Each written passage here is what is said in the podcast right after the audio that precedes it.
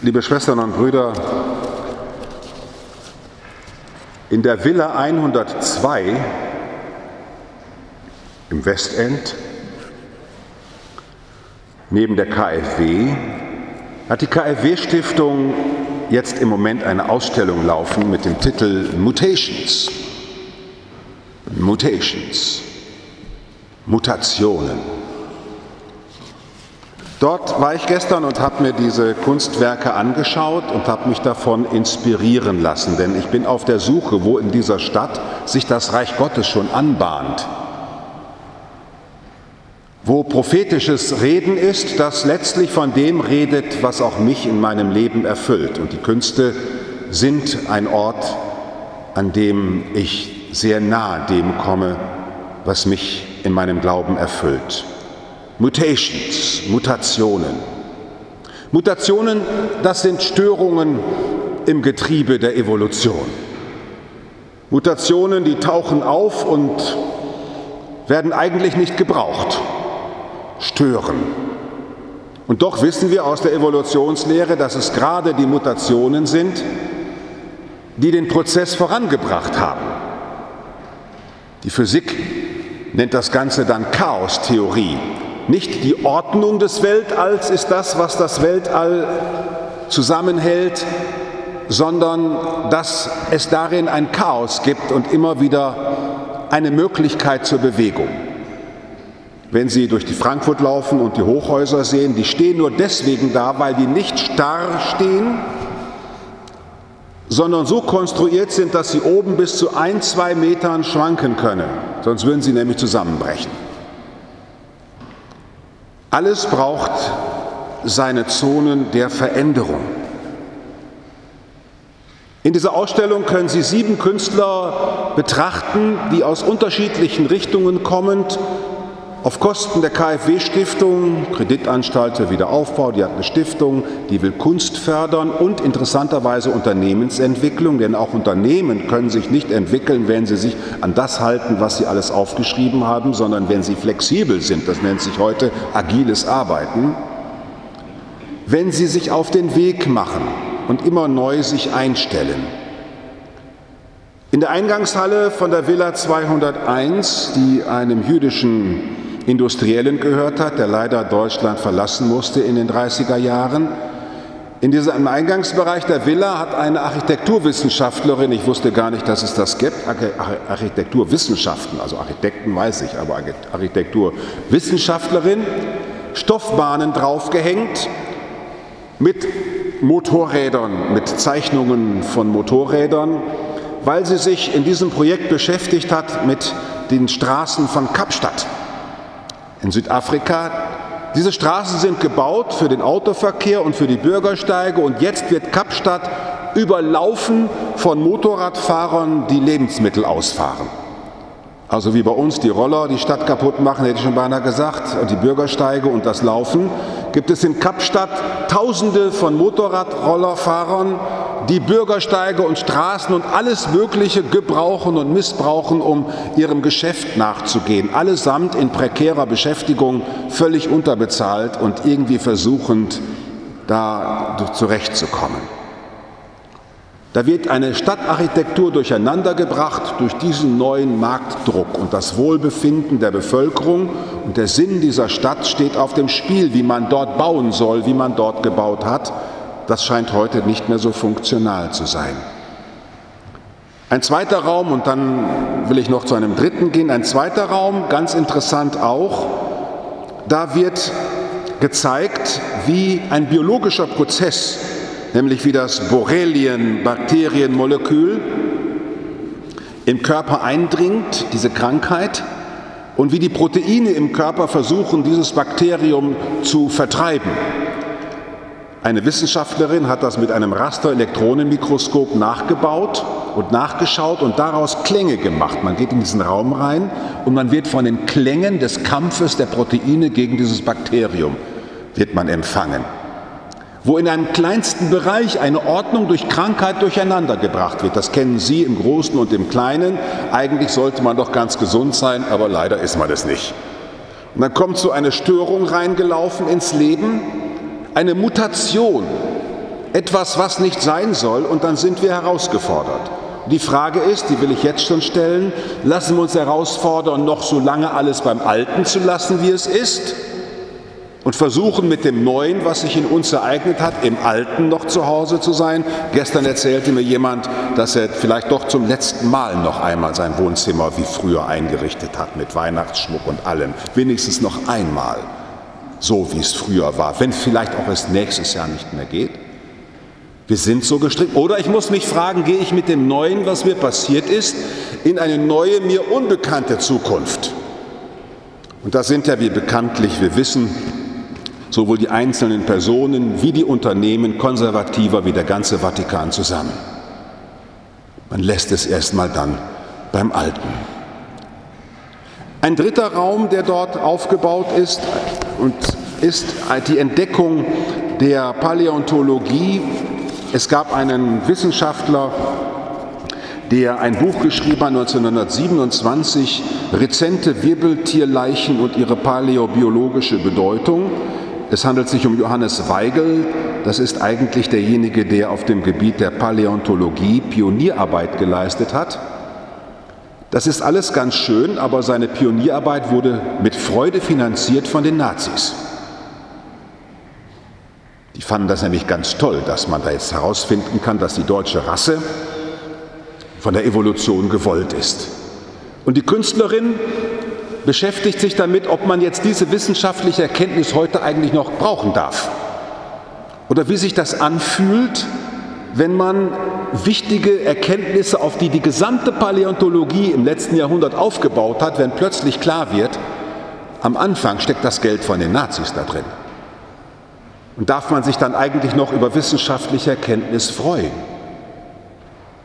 Mutations. Also gehen Sie hin, das ist Richtung Westend, überfluten Sie mal die Villa mit Besuchern, die leidet gerade unter Besuchermangel, aber gehen Sie mal hin mit diesen Augen, Veränderungen und wie wir darauf reagieren.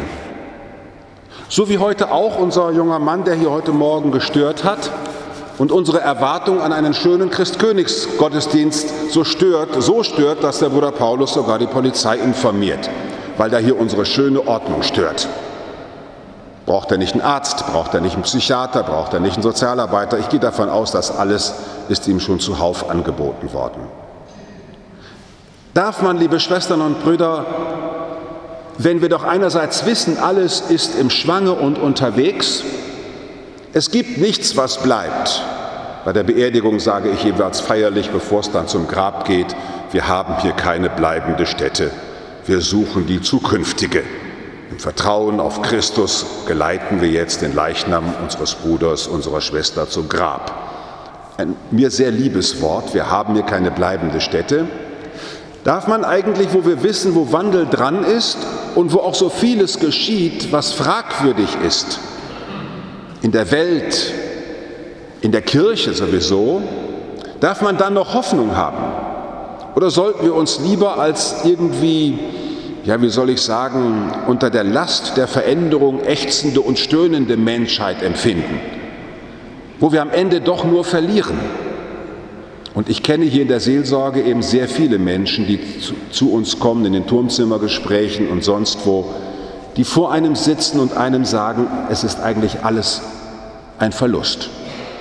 Meine Gesundheit, meine Kinder laufen nicht so, wie ich denke, mein Haus hat mehr Schaden, als dass ich davon Gewinn habe, mein Vermieter ist nicht so, wie ich das will, also die Latte ist ja so groß.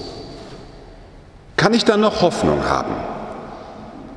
Und hier, liebe Schwestern und Brüder, setzt etwas ein, etwas Zweifaches.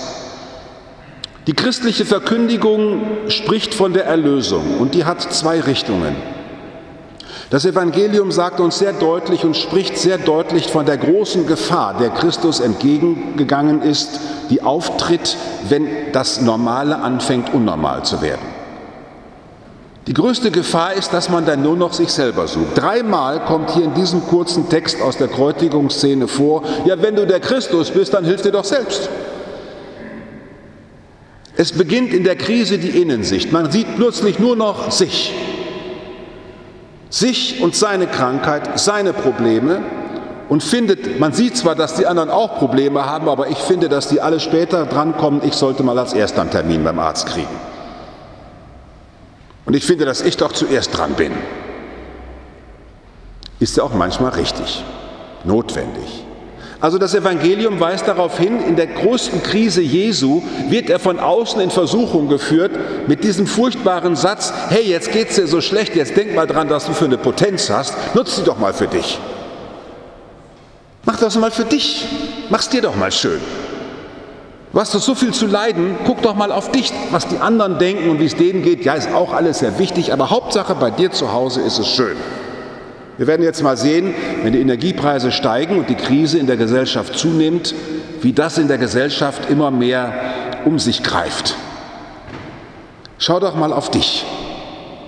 Dies sagt der Verbrecher und die anderen zu diesem Jesus, der kurz zuvor noch im Abendmahlsaal genau das Alternativprogramm aufgespielt hat.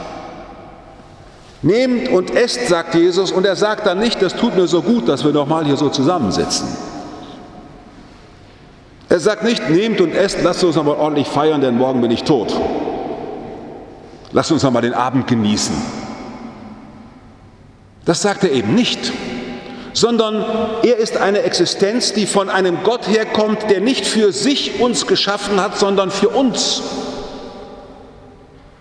Er kommt von einem Gott, der in Jesus das einmal noch mal zeigen will, was das heißt, wenn man sich in allem, was ist, sich wirklich auf den Vater im Himmel verlässt und eben nicht zumacht, sondern offen bleibt.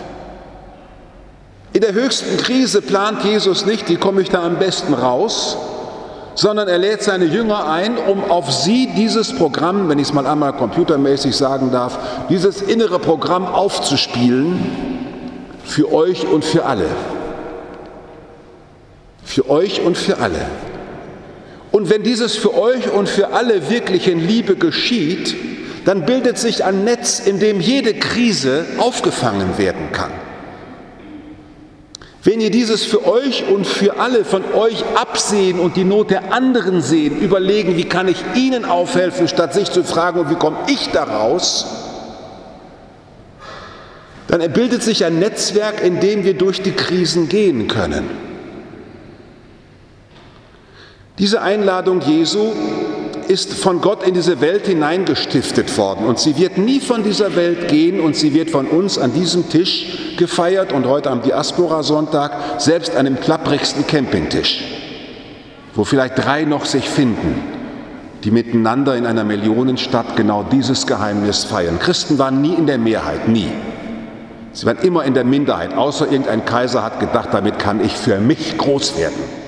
Dann waren leider die Christen in der Versuchung zu sagen, oh prima, dann kriegen wir unsere Theorie schneller in die Welt rein. Aber am Ende sind Christen immer alleine. Sie sind sozusagen die Dummen, die immer noch verzeihen, wo andere längst sagen, gib das doch auf. Die immer noch einladen, wo andere sagen, es lohnt sich sowieso nicht. Die immer noch wählen gehen, obwohl andere sagen, ach, warum soll man zum Wählen gehen? Sind alles nur Betrüger und die immer noch sich treffen in diesem Visionstempel der Hoffnung, obwohl andere sagen, wie, wisst ihr nicht, dass Priester Kinder missbraucht haben, warum lauft ihr dann noch hin? Wollt ihr das ganze System unterstützen?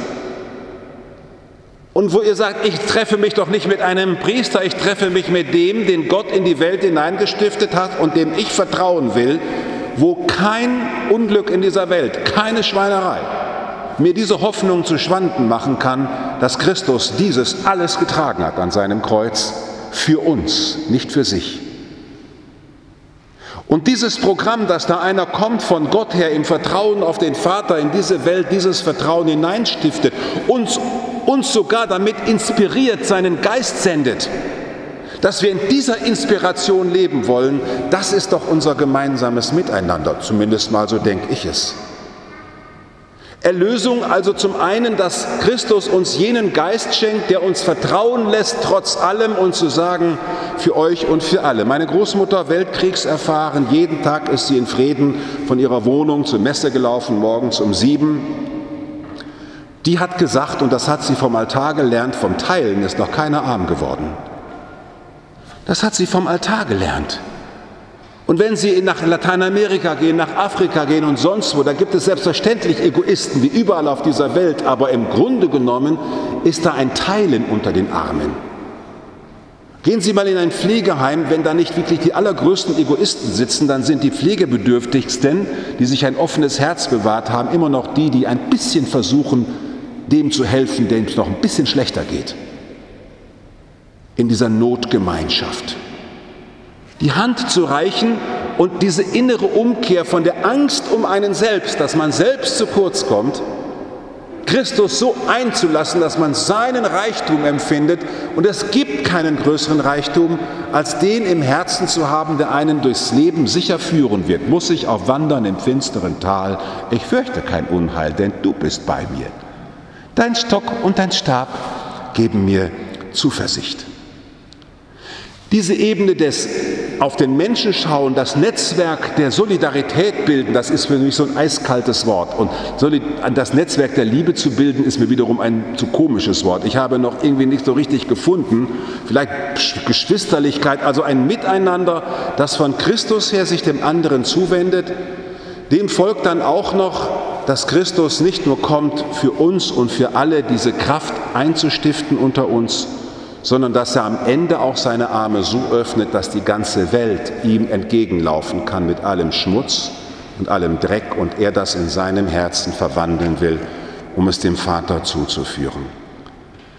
Liebe Schwestern und Brüder, wenn wir hier die heilige Liturgie feiern, in heiliger Ordnung, heute wunderschön die Apostelleuchter alle an, da ein Altar, ein Thron für einen Priester, wir sind verkleidet, wir, haben, wir wissen genau, was zu tun ist, wir haben hier eine heilige Ordnung, dann, weil wir uns einen Moment hier fallen lassen wollen in unserer Hoffnung. In unserer Hoffnung, dass in dem, was wir alles zu organisieren und zu erleiden haben, am Ende Christus der König sitzt und sagt, komm doch nach Hause. Mann, was strengst du dich denn so an?